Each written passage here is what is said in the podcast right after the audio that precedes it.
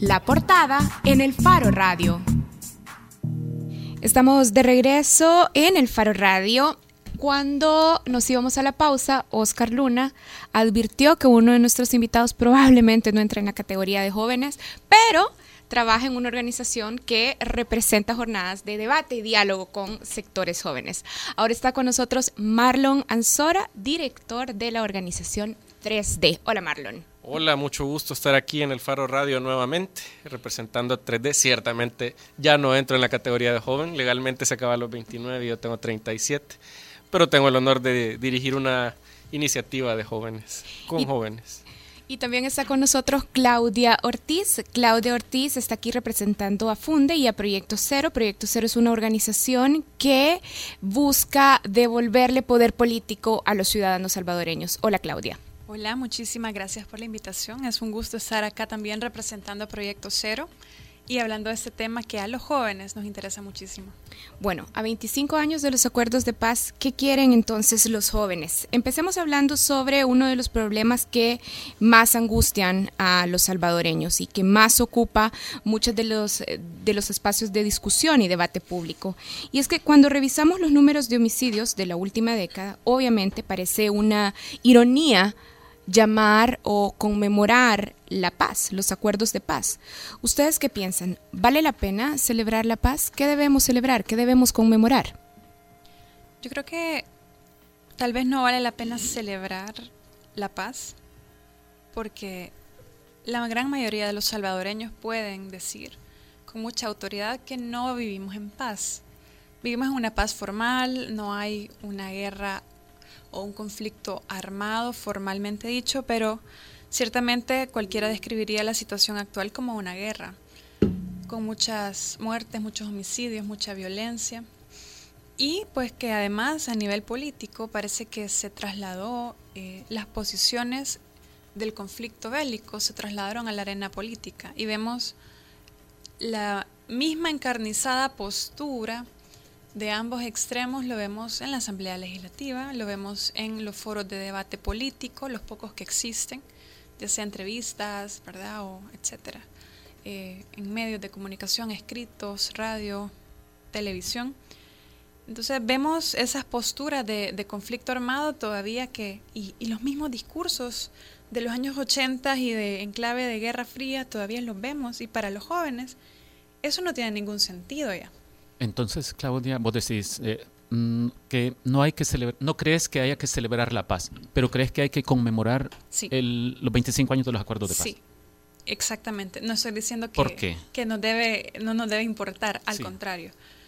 Haciendo la aclaración que hice antes, creo que es muy importante eh, la conmemoración de los acuerdos de paz. Son 25 años, es una vida, una vida joven viviendo en una incipiente democracia. Eh, creo que es importante hacer una pausa, y eso es lo que hacen los aniversarios, digamos, o las conmemoraciones, llamarnos la atención para hacer una pausa y ver hacia el pasado y con la luz del pasado poder visualizar el futuro. Y desde la perspectiva joven, creo que eso es muy importante. Han pasado 25 años, estamos en El Salvador tal cual lo conocemos todos hoy día. Eso ha sido el fruto, digamos, el sabor que tenemos hoy día con lo bueno, con lo malo, con los avances, con los retrocesos, con los retos y con las ilusiones que todos tenemos. Eh, es la foto después de 25 años. Pero creo que es un momento excelente para plantearnos cuáles van a ser o qué queremos que sean los próximos 25 años de El Salvador. Al menos, ¿verdad? Y hablando, bueno, como Karen introducía al principio, es decir, con los índices de homicidios, con los problemas sociales, la crisis económica, política, fiscal, todo lo que sabemos que existe, eh, se resume, creo yo, en, el, en, la palabra incertidumbre para los salvadoreños. Yo hace unos meses escribí una columna que se titulaba ¿Amanecerá mañana? Sí, ¿vos qué edad tenías cuando se firmó la paz? Yo tenía cuatro años. O sea, no tenés memoria de, del ambiente, es decir, no viviste el ambiente, el entusiasmo, la esperanza que yo creo que había en aquellos días. Exactamente, no, no lo viví, honestamente. Eh, lo he oído por mis padres, ¿verdad? Etcétera, por la gente alrededor. Pero más bien, eh, y para nosotros quizás yo como joven al límite de, del límite de los 29 años, pero otros más jóvenes que yo, gente que también forma parte de nuestras organizaciones, de nuestros movimientos ciudadanos, para ellos eh, son nativos democráticos, así como son nativos digitales, son nativos democráticos. Para ellos la democracia, y para mí también, la democracia es algo dado, es algo que ya existe, que, que tal vez no se valora como lo pueden valorar generaciones anteriores, pero lo damos como algo que no es negociable. Sí. La democracia. Marlon, yo he escuchado a muchas personas, y no solo jóvenes, es decir, quienes podrían tener la excusa o la justificación de que no conocieron cómo era El Salvador de los años 80 o, de antes incluso, eh, y llegan a trivializar eh, la firma de los acuerdos de paz o los acuerdos de paz, porque dicen que no resolvieron nada, que nos tienen como estamos hoy. Pero volvamos a la pregunta inicial. ¿Vos sí crees que hay que conmemorar y celebrar, festejar la firma de los acuerdos de paz hoy que han pasado 25 años? Sí, mira, yo creo que yo creo que sí hay que conmemorar. Y eh, mencionabas que ciertamente, y coincido con vos en que hay un montón de jóvenes, y no solo jóvenes, jóvenes y no jóvenes también, que no le encuentran sentido a la paz. O dicen no encontrarle O dicen no encontrarle sentido o no ven razón para celebrar. Pero eso por lo menos tiene dos explicaciones. La primera es que luego de 1992 las mismas élites que firmaron la paz eh, no, no se encargaron de que conociéramos la historia. ¿Verdad? Es decir, el sistema educativo, las instituciones culturales, la academia en general, pero las élites políticas también, más bien se aferraron al eslogan perdón y olvido, y esto implicó eh, olvidar o no reflexionar o reflexionar muy poco eh, sobre el valor del acuerdo de paz, porque el valor del acuerdo de paz está precisamente en todo lo que se vivió, se vivió anteriormente, es decir, la preguerra y la guerra. Toda esa situación de conflicto, de violaciones a derechos humanos, de torturas, de masacres. Eh, y por eso es que los acuerdos de paz y la firma de los acuerdos de paz, yo coincido en que luego de la independencia creo que es el suceso político más importante en la historia republicana. Pero claro, si como élites políticas no se dedicaron a fomentar esa memoria histórica, pues obviamente va a haber un montón de la población salvadoreña y principalmente los jóvenes que no vivieron ese tiempo que no la van a valorar o que no la o, quizás ni siquiera la van a conocer, no le van a encontrar sentido cuando no encontrás la cuando no conoces la gravedad de lo que se intentó solucionar a partir de la, firma de los acuerdos de paz, entonces no le vas a encontrar valor a esa firma de los acuerdos de paz. Por un lado, eh, por el otro lado, creo que eh, nosotros como sociedad, ya no solo desde las élites políticas, reflexionamos muy poco sobre la, sobre la historia. Es decir, si ustedes se fijan, Alemania, Estados Unidos constantemente, no solo desde el sistema educativo, desde su industria cultural está volviendo sobre los momentos álgidos de conflicto, sobre la guerra, sobre Vietnam, sobre Pearl Harbor, sobre todas esas cosas, sus sucesos, Alemania, ¿verdad? Sobre el holocausto, etcétera, y se sigue debatiendo años después sobre eso. Aquí, eh, sobre esos procesos violentos y traumáticos, aquí no. Entonces, nuevamente creo que los jóvenes no pueden valorar o no se les puede exigir que valoren algo que desconocen. Y esta actitud de dejar que este país vaya, o la sociedad, o los individuos de la sociedad, vayamos solo en inercia, sin hacer estas reflexiones o sin revisar lo que nos sucedió hace 10, 20, 30 años, ¿vos crees que es eso, solamente inercia o que hay decisiones de quienes detentan el poder, ah, hablo de gobernantes y también de, la élite económica, eh, hay decisiones para que no se haga esta reflexión. Es decir, es un asunto que le conviene a algunos. Para resumir, yo creo que fue una decisión y esa decisión se, se resume muy bien en ese eslogan que se llamó perdón y olvido. ¿Verdad? Y ese perdón y olvido fue muy machacado desde las élites políticas y económicas de este país luego de 1992. Y ahí, eh, con salvo algunas excepciones en medios de comunicación o en universidades, se ha reflexionado poco, se ha contrastado poco y se ha informado poco sobre lo que sucedió en la guerra y sobre los sucesos que derivaron en la guerra. Claudia, la semana pasada el historiador Roberto Turcios, con quien hablamos sobre los acuerdos de paz, también nos decía que los acuerdos sí cumplieron sus propósitos más importantes, terminar la guerra y fundar la democracia, que creo que es algo que muestra acuerdo, donde podemos ver acuerdo con lo que ya ustedes estaban diciendo. Pero también eh, nos decía Roberto Turcios que muchos de nuestros problemas actuales, pobreza y desigualdad, violencia y crisis fiscal son difícilmente atribuibles a los acuerdos de paz del 92. Vos compartís esta opinión, es decir, ¿cuán atribuible es El Salvador de hoy al diseño institucional de 1992? Es una pregunta interesante. No te puedo decir sí o no de entrada, porque es una pregunta un poco compleja. Eh, creo que no es atribuible eh, la situación actual a el diseño institucional de los acuerdos de paz, en tanto los acuerdos que fueron tomados en materia económica, política, etcétera, ¿verdad? Cada uno de los del contenido de los acuerdos de paz. Pero sí creo que una falla eh, ha sido en, en la parte procedimental de los acuerdos de paz. ¿A qué me refiero con esto? Que los acuerdos de paz fue un acuerdo entre élites políticas que decidieron luego de, claro, 12 años de conflicto armado, digamos, de ya no dar más de sí el conflicto y, ver que la única salida eh, constructiva iba a ser un acuerdo de paz, reconocer al FMLN como parte eh, beligerante del conflicto, etcétera. Pero nunca hubo un eh, un momento, un lugar o, un eh, instrumento en el cual a la ciudadanía se le preguntara qué tipo de eh, democracia querían, qué tipo de sistema político. Entonces fue tomada el acuerdo de paz entre élites políticas que actualmente no solamente instituciones, partidos políticos, sino también personas y grupos de poder siguen ahora también al poder y siguen ahora tanto instituciones como personas dirigiendo y decidiendo el destino de todos nosotros.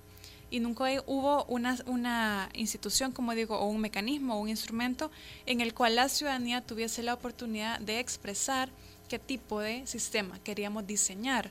Entonces, como vemos, eh, la crisis económica, la crisis fiscal, crisis de pensiones, crisis de seguridad, etcétera, no hubo una consulta amplia o no hubo un ejercicio democrático en el origen de nuestra democracia, lo que nos mantiene actualmente en, algo que se le suele llamar el elitismo competitivo, entre élites políticas que deciden y que nada más han llegado ahora a un punto en el cual su enfoque no es la representación política de los ciudadanos, sino mantenerse en el poder o quitar al otro del poder.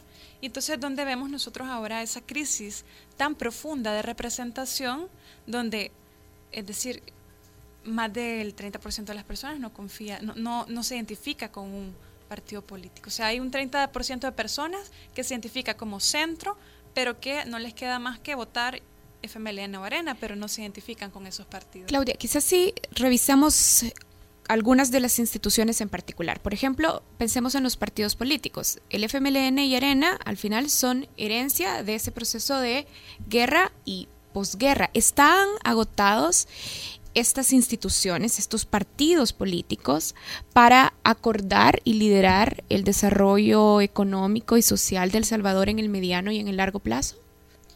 Yo creo que están agotados en el sentido, tal vez no lo que representan eh, discursivamente, sino en la forma en la que el poder en esos partidos es ejercido. Dicen que sin elecciones no hay democracia, pero tampoco sin control político tampoco hay democracia. Y hay un dato muy interesante que yo me di la tarea de, digamos, de hacer esta investigación muy, muy eh, sencilla, digamos, pero desde los acuerdos de paz, digamos, desde 1994, que fueron las primeras elecciones en democracia del país, hasta la fecha, la oposición política, ya sea que antes, digamos, del cambio de gobierno fue FMLN y ahora es Arena, la oposición política en la Asamblea Legislativa nunca ha tenido la posibilidad de ejercer el control político. ¿Qué quiere decir esto? Control político es lo que llamamos los famosos pesos y contrapesos, que el Ejecutivo es controlado por el Legislativo. Entonces la oposición en la, en la Asamblea, aunque tenga mayoría, nunca ha podido ejercer controles reales, institucionales, previstos en la ley hacia el gobierno. ¿Cómo se ve esto? Por ejemplo, interpelaciones de ministros, en toda la historia de nuestra democracia han habido solo, creo que dos interpelaciones de ministros y titulares de, instituciones públicas. Y uno del caso fue el caso de Orellana Mía, que creo que prosperó, me parece que prosperó, pero otro que no prosperó. también eh, siempre hay se aprueban los informes de labores de los ministros que tienen como obligación, según la Constitución, de presentar informes de labores. O sea, por cada ministerio o institución autónoma de, nuestra, de nuestro país, existe en la Asamblea Legislativa una comisión que ve los temas relacionados y que no solamente las comisiones se encargan de aprobar leyes o dictámenes sobre esos temas, sino de ejercer el control y de aprobar o no ese informe de labores. Todos los informes de labores se aprueban sin más discusión. ¿Y por qué se da esto? Porque los partidos pequeños, los partidos pequeños suelen plegarse al partido de gobierno en la asamblea y entonces hace un peso mucho mayor aritméticamente y esa aritmética, aritmética se traslada también a las comisiones. Entonces hace un peso mucho mayor que el partido de oposición y no lo estoy diciendo porque se arena la oposición o porque el FMLN, sino la oposición como una institución fundamental de las democracias en el cual pues es un contrapeso al poder político. Entonces por eso digo, el, el sistema de partidos está agotado tal vez no diría agotado, pero no está funcionando democráticamente. Ahora, el sistema de partidos está diseñado por un marco legal que incluye la, Constitución y unas leyes secundarias.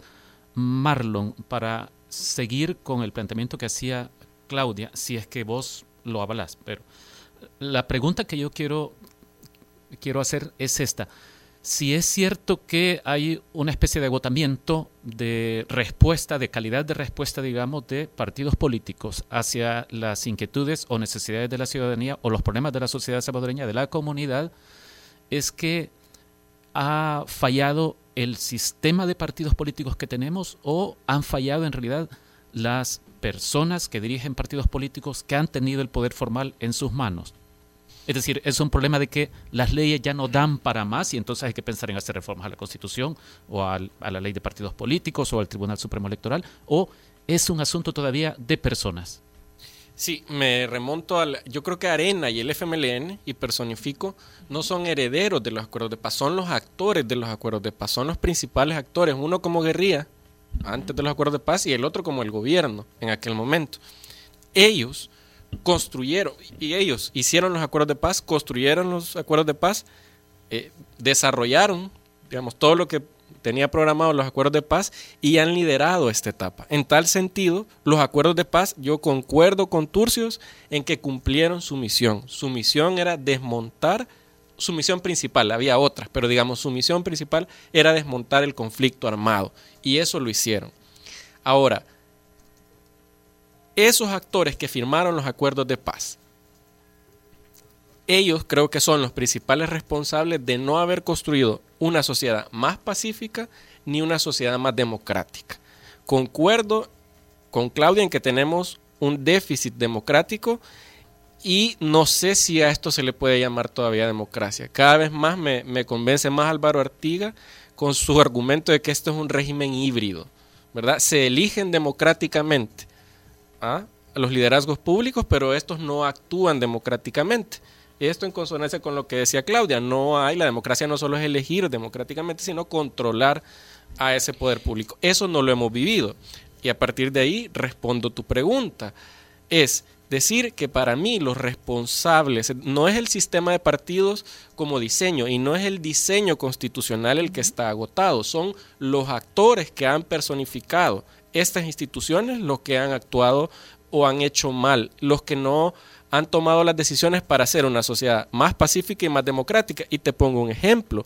Bajo ese mismo sistema democrático, ese diseño es que la sala de lo constitucional, como, como no como un outsider, porque la sala de lo constitucional es, es parte del sistema, pero con personas que, que pueden eh, digamos, no outsider, la palabra no es outsider, excepcionales que se eligieron en ese 2009, dada la coyuntura, han logrado hacer una serie de reformas que los partidos políticos no lograron y no quisieron implementar, y por el contrario a las que se oponían. Y volviendo al tema de la memoria, una de ellas es la inconstitucionalidad de, eh, de la ley de amnistía. Durante, esa es una de esas decisiones, digamos, que que no quisieron tomar y por el contrario a las que se han opuesto sistemáticamente los liderazgos principalmente representados en Arena y FMLN. Vaya, entonces vos decís, no, en realidad el sistema como marco legal, e institucional todavía da para más, pero hay un problema de personas. De liderazgos, exacto. y mencionabas lo de la sala de lo constitucional como una prueba de que el sistema y la constitución dan para estirar un poco más las cosas. O la sección de probidad. Sí, pero Claudia ah. estaba levantando la mano. Fíjate que yo concuerdo mucho con Marlon lo que, lo que él eh, ha expuesto.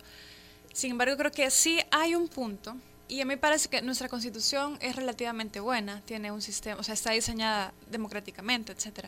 Pero hay un punto en el cual creo que los partidos o los, los constituyentes de ese momento se cuidaron mucho, como sabemos que es una constitución de guerra, y creo que ahí, ahí es donde hay un déficit democrático que está siendo una deuda muy importante para, para nuestro país. Marlon hablaba de la sala de la constitucional, a veces se le llama que es un accidente político, porque eh, es un resultado que, que, no te esperas con el sistema político que tenemos actualmente, que, que busca ante todo no ser controlado y la sala del constitucional está ejerciendo un control. Pero yo creo que este auge de la sala de la constitución, es decir, los magistrados no deciden ellos solos por, su, por sí mismos sobre qué van a, van a sentenciar, ¿me entiendes? Sino que es responden, a, demandas ciudadanas. ¿Por qué se ha dado tanto este auge y tantos, eh, tantas sentencias orientadas a modificar y a ir ajustando el sistema político, el sistema electoral, el sistema de partidos? Porque no hay institucionalmente o legalmente, no está contemplada en la Constitución, una forma para que los ciudadanos podamos proponer reformas legales como las que la sala ha podido ir, digamos, con sus sentencias respondiendo a demandas de los ciudadanos, ir haciendo. No hay otra vía más que mediante eh, demandas de inconstitucionalidad. No hay otra manera por medio de los que los ciudadanos podamos proponer reformas al sistema electoral o al sistema de partidos o al sistema político. Entonces ahí hay una falta, una falla de eh, mecanismos de democracia directa también. Yo creo que es algo de lo que tenemos que empezar a hablar. Claro, da mucho miedo hablar de referéndum y eso y lo otro, pero señores, en las democracias eh, más avanzadas del mundo, eso es lo más normal. Entonces, podríamos decir que estamos en una crisis de democracia representativa, en una crisis de representatividad en El Salvador 25 años después de la fundación del sistema y de las instituciones de la democracia? Mira, no, no, no, no, no me quisiera casar con una etiqueta. Lo que sí me preocupa es que las élites formales, electas formalmente y bajo procedimientos democráticos, sean cada vez menos capaces de responder a, a unos grupos y a unas élites que territorialmente están tomando más poder. Es decir, la principal polarización social y política que yo estoy viendo 25 años después de los acuerdos de paz no es la de Arena y FMLN, no es la de izquierda versus derecha, ni es la del capitalismo versus el socialismo. Creo que la principal polaridad política y social que se está comenzando a generar en el país está cruzada por el control territorial y por el control social de las comunidades y de muchas de las comunidades más pobladas del país.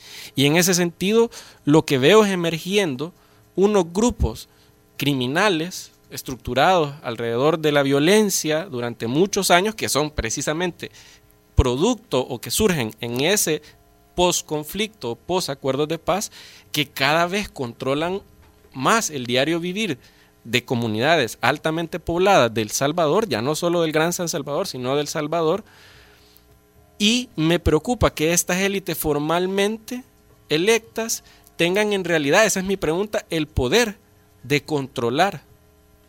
A estas a estos grupos que están emergiendo. Es decir, mi pregunta es si estas élites formalmente electas en realidad tienen el poder, la capacidad o van, a o van a tener la capacidad de recuperar el control o de retomar el control de estas comunidades, de alguna manera. Es decir, yo veo unas élites cada vez más contestadas y en ese sentido podría coincidir contigo en el que podemos estar entrando o ya estamos en una especie de crisis del sistema político. Es decir, donde algunos ciudadanos les entregamos el poder formal del Estado a unas élites que cada vez más eh, tienen menor capacidad para en realidad en la vida diaria efectiva de, de buena parte de la población salvadoreña eh, eh, afectar, ¿verdad? Y que no sean capaces de controlar a grupos que en la realidad y efectiva y diariamente sí condicionan a, la, buena parte de la población salvadoreña. Ahí veo yo una crisis política, ahí veo una crisis de poder real, porque va algo tan simple como control social y control territorial, lo básico en cualquier relación de poder, ¿verdad? por ahí me quedaría yo y, a partir de ahí no te respondería tu pregunta con una respuesta así, sino que eh, creo que hay que ir respondiendo esa pregunta con el tiempo. Bueno, Marlon, vos estás haciendo alusión entonces a, a, una de tantas crisis que vive el país, aparte de la crisis fiscal, la crisis humanitaria, de la gente que emigra y todo esto, la crisis de seguridad. Y está visto que gobiernos de los dos principales partidos han sido no solo incapaces de resolver este problema de pandillas, eh, sino que han jugado con el, con el, con el fenómeno de las pandillas eh, electoralmente, reuniéndose con ellos a, escondidas de, la gente. Pero Claudia daba a entender en su intervención anterior que la constitución posiblemente merezca una revisión. Eh, ella decía, es que es una constitución de guerra. y, y, Claudia esa es mi lectura. Cree que habría que revisar un par de artículos de la Constitución que quizás ya quedan desfasados. ¿Vos estás de acuerdo en que la Constitución merece una revisión para posibles reformas pensando en cómo eh, hacer más contundente la posibilidad de que el ciudadano eh, sienta poder en sus manos, poder para controlar el poder público? yo creo que siempre es sano revisar cada cierto tiempo los marcos legales y, obviamente la constitución también. Sin embargo, no creo que los problemas sociopolíticos del país se reformen con una constituyente o con una reforma a la constitución. Eh, hay suficiente evidencia, ¿verdad? digamos, muchos muchos países ya pasaron hace 10, 5 años sobre eso, sobre todo en Latinoamérica, sobre esos procesos que le decían, no, mira, los problemas están en la constitución, hay que llamar a una constituyente, se llamó a esas constituyentes, se construyeron nuevas constituciones, pero los problemas fundamentales de violencia o de pobreza o se han agravado ¿verdad? O, o, se han mantenido. Y en el caso de los que se han solucionado, creo que no tiene que ver tanto con el diseño constitucional, sino con algunas políticas que se han, que se han seguido en el caso de algunos ¿Cuál debería ser entonces un primer paso que ustedes, Claudia y Marlon, miran como el que hay que dar necesariamente para poder salir? Eh, del estancamiento en que estamos. Es que estamos patinando y llegan otros actores políticos al poder y siguen haciendo lo mismo. Yo creo que justamente dos cosas quizás. Va a parecer algo cajonero lo que voy a decir.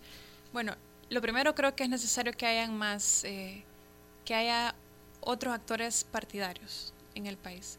¿A, qué, te refieres? Que existan otros partidos, o sea, partidos nuevos, que surjan nuevos partidos, que surjan nuevas fuerzas políticas que permitan eh, desentrampar esta, este déficit de control político que existe actualmente en, en la Asamblea principalmente. Surgió Gana hace relativamente poco, en 2009. Pero surge Gana, eh, digamos, desmembrado de un partido político que ya existía. Sí. Estoy hablando de, digamos, partidos políticos o un partido político, no sé cuántos ni cuáles, pero que realmente puedan eh, reunir y representar a sector de la población que no se siente representado. Pero esto no va en contra de lo que planteabas antes y, y como aquí se ha puesto como ejemplo de eh, reivindicación de los de los derechos ciudadanos a la sala de lo constitucional, no un partido político cuando vos planteas que ojalá que surjan más partidos políticos, no es ir en contra de lo que hemos estado hablando. ¿Por qué crees que va en contra de lo que hemos estado hablando? Eh, porque tuve la impresión de que hemos dicho de que los partidos políticos no van a ser la solución para nada y por el contrario son un problema. Aunque luego lo terminamos aterrizando más ya con Marlon en que son las personas y los liderazgos más que las instituciones. Ok, lo que pasa es que es una parte de mi respuesta. Okay? okay. Es una parte de mi respuesta porque justamente los partidos tienen eh, la función de que tienen un pie en la sociedad y un pie adentro del Estado. Entonces son los que intermedian entre el Estado y la sociedad y llevan los intereses de la sociedad al Estado, en teoría, ¿verdad? Mm. Pero creo que es importante que surjan nuevos partidos que tuviesen, digamos, eh, legitimación de ciertos sectores que no están representados, sectores de clase media, por ejemplo, eh, de clase media y que, y que también apuesten mucho por la educación, etcétera, por, por temas sociales, por la transparencia, por el control político, la lucha contra la corrupción. Que tenga, o sea, un partido y, y, entes políticos que tengan esa osadía, ¿verdad? Luego también creo que del lado económico hace falta mucho, y es lo que digo que tal vez puede sonar cajonero, pero necesitamos crecer económicamente. O sea, yo sé que a, mucho, a muchos dicen el crecimiento... Eh, no es suficiente, pero es que en los niveles que estamos de, de crisis económica, en los niveles de crecimiento tan bajos que tenemos, ya el crecimiento en sí mismo es una necesidad, es, una, si creciéramos un poco económicamente, pues sería, digamos, se resolvería un poco el tema fiscal, ¿verdad? El, funcionamiento del gobierno, eh, el tema del empleo, o sea, necesitamos crecer económicamente. Eso no quiere decir que no necesitamos también redistribuir la riqueza, que no necesitamos apostarle a un desarrollo sostenible, o sea, todo eso tiene que ir definitivamente, pero lo más básico ahorita tampoco existe, que es crecimiento económico, o sea, el pastel más grande, ¿me entiendes? Eh, y termino también con la parte esta social, ¿verdad? Un empoderamiento de la ciudadanía, aunque eso suena muy cliché también, pero creo que eh, a nivel tanto social, cultural, o sea, necesitamos que todos nos sintamos empoderados de nuestros derechos, que sepamos que el poder debe ser eh, cuestionado, debe ser controlado y también pues que exista más cohesión social y más confianza entre la población. Es decir, hay una crisis también de, confianza, hay una crisis de, cohesión social. Eh, la gente no confía en la gente de su comodidad. Eso impide, además, digamos, que la gente participe y busque solucionar conjuntamente los problemas de sus comunidades. Y si anhelamos una democracia y vemos como aspiración o vemos como, como eh, ese recuerdo romántico de la democracia griega, ¿verdad? Que era la democracia más directa, más pura. Eh, realmente no tenemos condiciones para que la gente sea quien gobierne, ¿sí? Si tomamos estrictamente el término democracia, no tenemos condiciones para que la gente tome el poder porque no confiamos ni siquiera en nuestros vecinos. Entonces, creo que esa es otra, otra eh, gran, digamos, tarea pendiente. Marlon Claudio utilizó tres minutos de tu tiempo porque ya estamos tenemos que cerrar el programa, pero si podés responder a la misma pregunta rapidito, por favor. Sí, no creo que el, creo que hay que obligar a los partidos a someterse a las mismas reglas que ellos nos imponen. Mientras no haya democracia en los partidos políticos, mientras sus autoridades y sus candidatos no se elijan bajo reglas democráticas auditadas por instancias exteriores a ellos o externas a ellos, creo que no vamos a ir por buen camino y tampoco mientras no conozcamos las finanzas de los partidos. Es decir, yo lo resumiría, no es el único, pero el principal reto político sería transparentar y democratizar los partidos políticos actuales. Bien, bueno, se nos acabó el tiempo. Gracias a Claudia Ortiz, representante de Proyecto Cero, y gracias también a Marlon Ansora, director de la Organización de Jóvenes 3D. Y gracias también a los que estuvieron participando a través de redes sociales. La cuenta arroba otto-mel preguntaba si ya vimos una, un documental, ¿Dónde invadimos ahora? de Michael Moore. Y se está refiriendo a lo que hacen los alemanes en las escuelas, dice. Me imagino que Otto eh, menciona esto porque en este documental se muestra cómo en las escuelas alemanas hay un importante esfuerzo por recordar eh, todas las atrocidades del Partido Nacional Socialista durante la Segunda Guerra Mundial. Eh, Nelson Guzmán dice, llegamos a 2017 y desde aquel momento de la firma de los acuerdos de paz siempre hay heridas abiertas y no hay avances sustantivos. Y finalmente David Cuellar dice que en su momento se firmó la paz para terminar con la guerra civil, pero no para combatir la delincuencia. Y con esto hacemos una pausa, ya regresamos en el Faro Radio.